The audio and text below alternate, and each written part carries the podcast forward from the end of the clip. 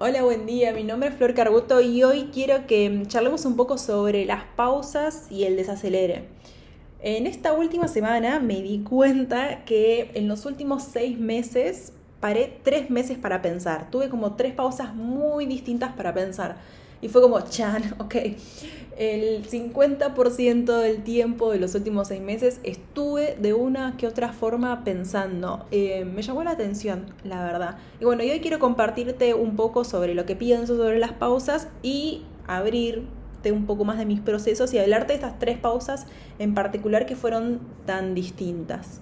Em, en principio me gustaría arrancar diciendo como, che, la pausa tiene mala prensa. Tipo, es así, nada desestabiliza más que un necesito un tiempo para pensar. Creo que es medio que la pesadilla de todo el mundo, o al menos una de las pesadillas de todo el mundo, ¿no? Que alguien venga y te diga, uy, necesito un tiempo para pensar. Pretendemos que nosotros y que los demás vivamos en una plena certeza, sin dudas, sin preguntas, haciendo y haciendo todo el tiempo sin parar. ¿Qué puede pasar si me doy tiempo para pensar? Chan, ok, bueno, esa pregunta a veces genera como mucha ansiedad y mucho miedo. Y ante el miedo a esta pregunta, tipo, che, ¿qué puede pasar si me doy tiempo para pensar? ¿Qué hacemos? Hacemos, hacemos, hacemos, hacemos, porque hacer tapa absolutamente todo. En esta cita que yo comparto en el taller del Caballero de la Armadura Oxidada, que dice, no se puede correr y sentir al mismo tiempo. Yo creo que el hacer tanto, y bueno, y, acá podríamos hablar un montón más, em, va a tapar un montón de cosas eventualmente. Va a tapar lo lindo y va a tapar lo feo también. Siento también que em, pensamos que siempre que hay una pausa para pensar va a haber cambios drásticos, ¿no? Y creo que no, que no necesariamente cada pausa va a traer un cambio drástico. Pero ¿qué es lo que pasa? El tema es que como no nos gustan las pausas, las tapamos. Entonces, en algún momento, si vivo tapando, tapando, tapando, tapando, ¡pum! explotó una bomba nuclear. Y ahí sí, pauso y ahí sí, a un cambio radical, ponele.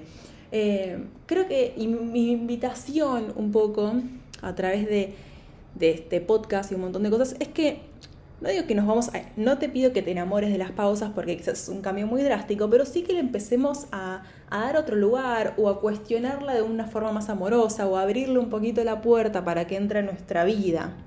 Porque creo que estaría buenísimo si nos pudiésemos tomar pausas a propósito, ¿no? Em, pausas sin que haya explotado una bomba nuclear. Pausas como una forma de... Em, no sé, me sale la palabra, bueno, ahí se me viene mi parte más ingeniera que piensa en el mantenimiento de las máquinas y una vez hice un post sobre eso en donde que para que una máquina no explote se le hacen distintas pausas e distintos mantenimientos para, no sé, recalibrar, cambiar el aceite, mirar cómo está funcionando tal y tal cosa. No esperan a que la máquina explote para arreglarla. Creo que los seres humanos esperamos a explotar para ir a arreglar. O sea, es como, che, para, tengamos por favor otra mirada. Quizás si tomamos pausas a propósito, agendadas incluso, podemos eh, chequear cómo va nuestra vida y decidir si qué cosas queremos seguir manteniendo, qué cosas queremos empezar a cambiar. Eh, quizá de esa pausa decidimos que no hay que hacer ningún cambio drástico, ni siquiera un cambio chiquitito, pero paré para observarme, paré para autorregistrarme. Y esto mientras lo escribía, lo pensabas, me hacía acordar mucho a las autoevaluaciones sorpresa, tipo prueba sorpresa en el secundario que ¡ah! Generaba un miedo. Creo que tenemos también, em, no sé si la palabra es intrínsecamente, pero tenemos mucho miedo a la evaluación, a la evaluación de afuera hacia adentro y también a la autoevaluación. ¿Qué voy a hacer si encuentro algo?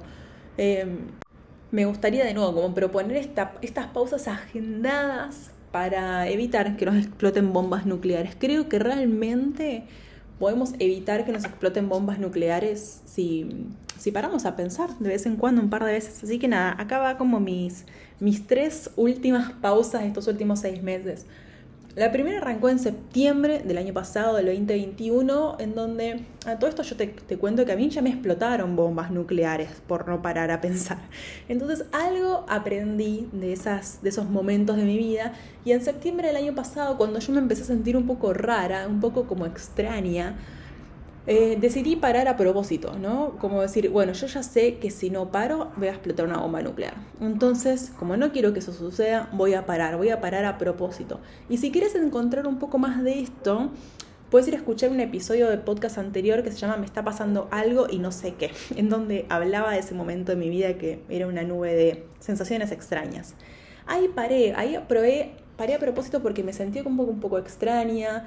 Em, tuve el privilegio de parar mucho mi laburo para reevaluarme. Había sido mamá hace tres meses, entonces yo gran parte de esa sensación extraña se la atribuía a esta reciente maternidad que estaba apareciendo y que de una forma u otra estaba desestabilizando un montón de áreas de mi vida. Lejos de sentirme como, no sé, eh, loca por este tema, le abrí la puerta, me indagué, empecé a hacer un montón de preguntas, aparecieron un montón de pistas sobre mi laburo actual que decidí desestimar. Hay un post hace poquito que se llama Hay pistas que en algún momento decidimos ignorar, lo puedes ir a, leer, en donde hablo un poco de esto. Esa pausa me permitió empezar a reconectarme con cosas de mi laburo que me hacían ruido y que de una forma u otra quería cambiar, pero yo creo que mi yo del pasado no se sentía lista para afrontar el cambio de la maternidad que estaba viviendo, de una primera maternidad encima, eh, y un cambio laboral como grande como el que esta pista me venía a traer.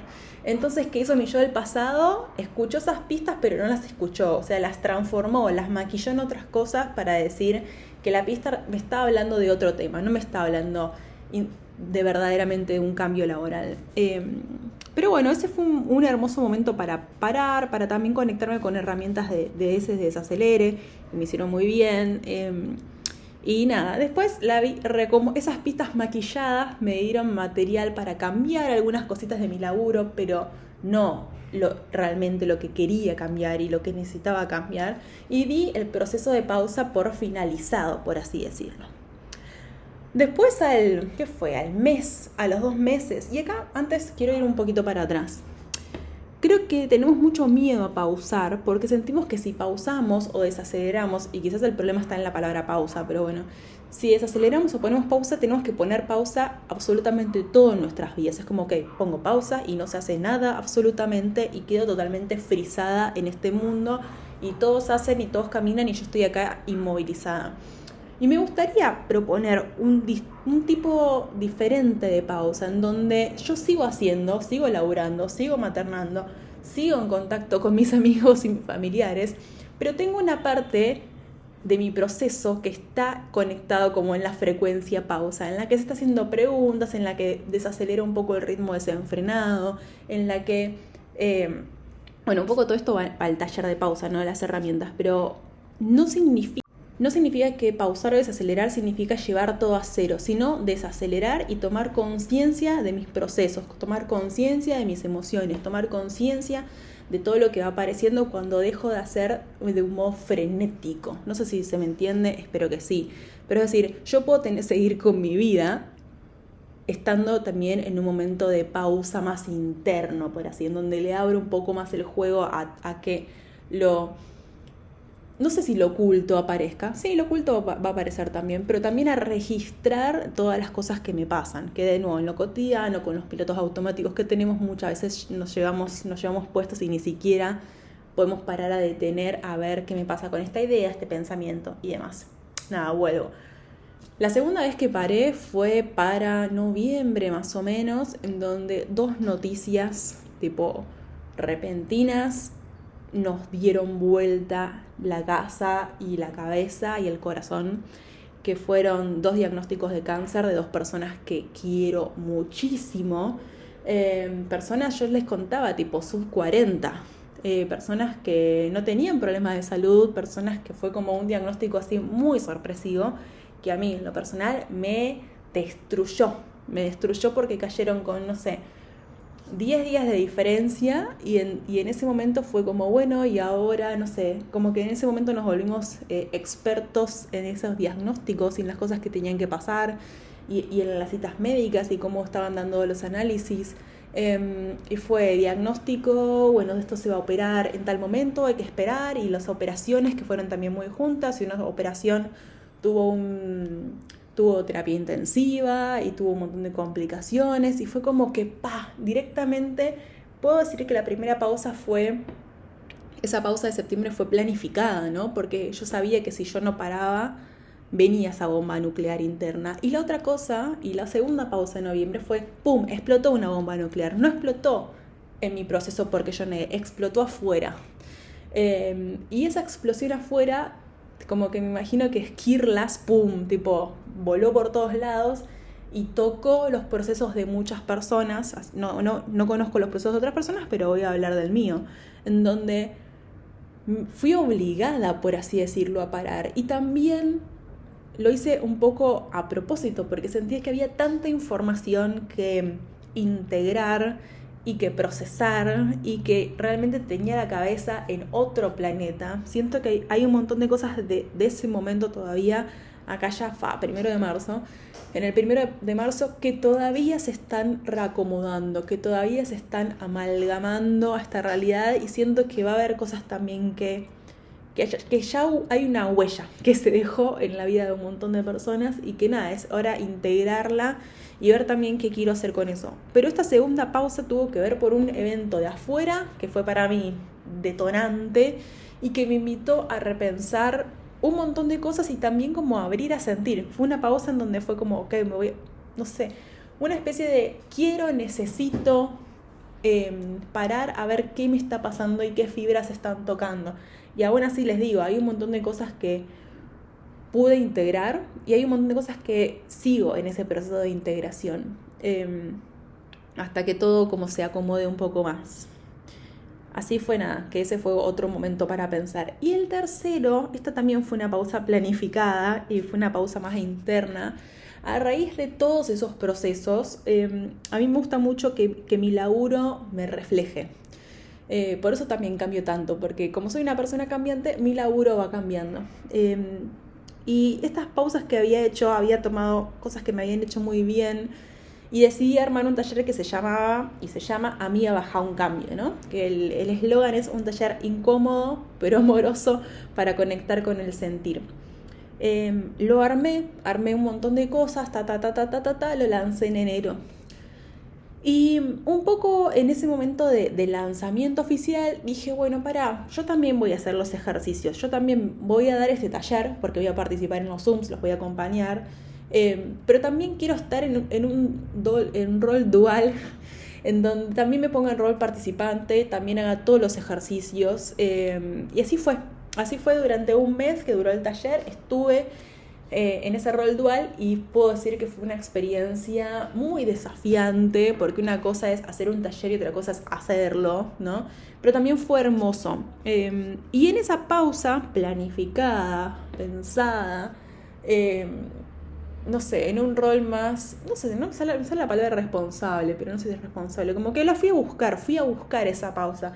Quizás había una parte mía inconsciente que sabía que la necesitaba, seguramente en esa pausa aparecieron un montón de pistas que habían aparecido en la primer pausa de septiembre, a las cuales pude resignificar, a las cuales pude entender, ya Vito tenía seis meses, no era, o sea, sigo teniendo una maternidad muy incipiente creo, pero me sentía mejor parada, me sentía más segura, me sentía quizás con la fortaleza necesaria para que esas pistas de cambio que me habían venido a visitar en septiembre y las cuales las había maquillado y photoshopeado para no enfrentarme, ahora sí sentí que podía, no me gusta decir la palabra enfrentarme ahora porque realmente la sentí como pistas amigas, ¿no? Como a alguien que le abrís la puerta y decís tipo, che, hacemos unos mates y charlamos y me contás un poco en qué andás. Em, así la sentí esas pistas, como decir, uh, ok. Y lo que esa pista me tenía para contar y en esos mates que tomamos, no fue algo que honestamente me gustó mucho porque me hablaba de cambiar mi laburo. Pero fue algo que sentía necesario entender y conocer y abrirle un poco la puerta. Decir, ok, bueno, pista, che, bueno, eh, gracias por traerme esto, déjame que lo digiera, déjame que lo procese un poco, déjame que vea cómo, cómo, qué hago, ¿no? ¿Qué hago y cómo hago un poco con esto? Em, también aparecieron un montón de cosas más en, esas, en esa pausa. Aparecieron ciertas cosas que pensaba que yo tenía re claras y me di cuenta que no. Y esto me dio una bronca terrible porque fue como, ay Dios, yo estaba segura que esto lo tenía re claro. Eh, incluso llevaba la banderita de estandarte de esto lo tengo re claro y resulta que no. Y también, para que no sea todo tiempo así tan dramático, eh, también pude conectarme con un lado mío mucho más lindo, mucho más tranquilo, mucho más agradecido, mucho más sereno, como que realmente pude desacelerar un montón de cosas em, y me encantó la experiencia. Pero bueno, traigo esto porque fueron experiencias distintas, porque de nuevo, en una pausa aparece mucha info y no estamos siempre preparadas para, para recibir e integrar toda esa info. Entonces, a veces, en una segunda o una tercera, es como la, vez que ves una película por segunda vez que le encontrás detalles que en la primera no estaban. Em, hay como una segunda vuelta para integrar y nada, y a mí me, pasó eso y como lo viví realmente de una forma muy eh, consciente, me pareció un flash como ver esa evolución en esa pista y en mí misma. Así que nada, esto para compartirte un poco em, esta parte de, poner pausa, creo que, nada, que fue una experiencia re linda y de nuevo, me encantaría que todos podamos tener y darnos espacios de pausa para pensar, no necesariamente de nuevo con el ánimo de querer cambiar todo y de no tipo, che, paro para mirarme, para mirar hacia afuera, para ver cómo estoy, para cuestionar y cuestionar con amor, no con darme con un latido, em, ciertas ideas quizá que, que tengo de mí misma, que tengo de otras personas. Esta cuestión, de ¿qué puede aparecer si, si paro un poco?